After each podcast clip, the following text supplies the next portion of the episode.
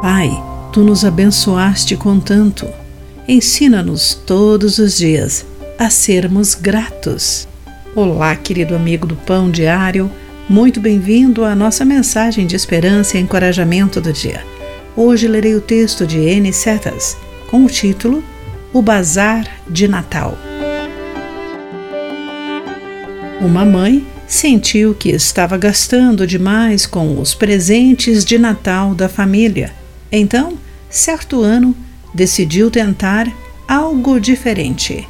Por alguns meses antes do feriado, ela vasculhou os bazares com itens usados e baratos. Ela comprou mais do que o habitual, mas por muito menos dinheiro. Na véspera de Natal, seus filhos abriram entusiasmados, presente após presente após presente. No dia seguinte, havia mais. A mãe se sentira culpada por não dar presentes novos e guardara outros presentes para a manhã de Natal. As crianças começaram a abri-los, mas rapidamente reclamaram: Estamos cansados para abrir mais. Você nos deu demais. Essa não é uma resposta típica de crianças numa manhã de Natal. Deus nos abençoou com muito, mas parece que estamos sempre procurando mais. Uma casa maior, um carro melhor, uma conta bancária maior ou que preencha esse espaço. Paulo incentivou Timóteo a lembrar as pessoas em sua congregação que não trouxemos nada conosco quando viemos ao mundo e nada levaremos quando o deixarmos.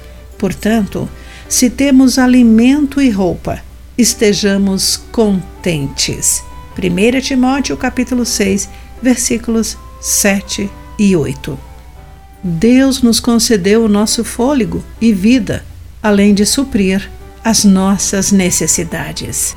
Quão restaurador pode ser quando desfrutamos e nos contentamos com os seus dons a ponto de lhe dizermos: Tu nos deste muito, não precisamos de mais.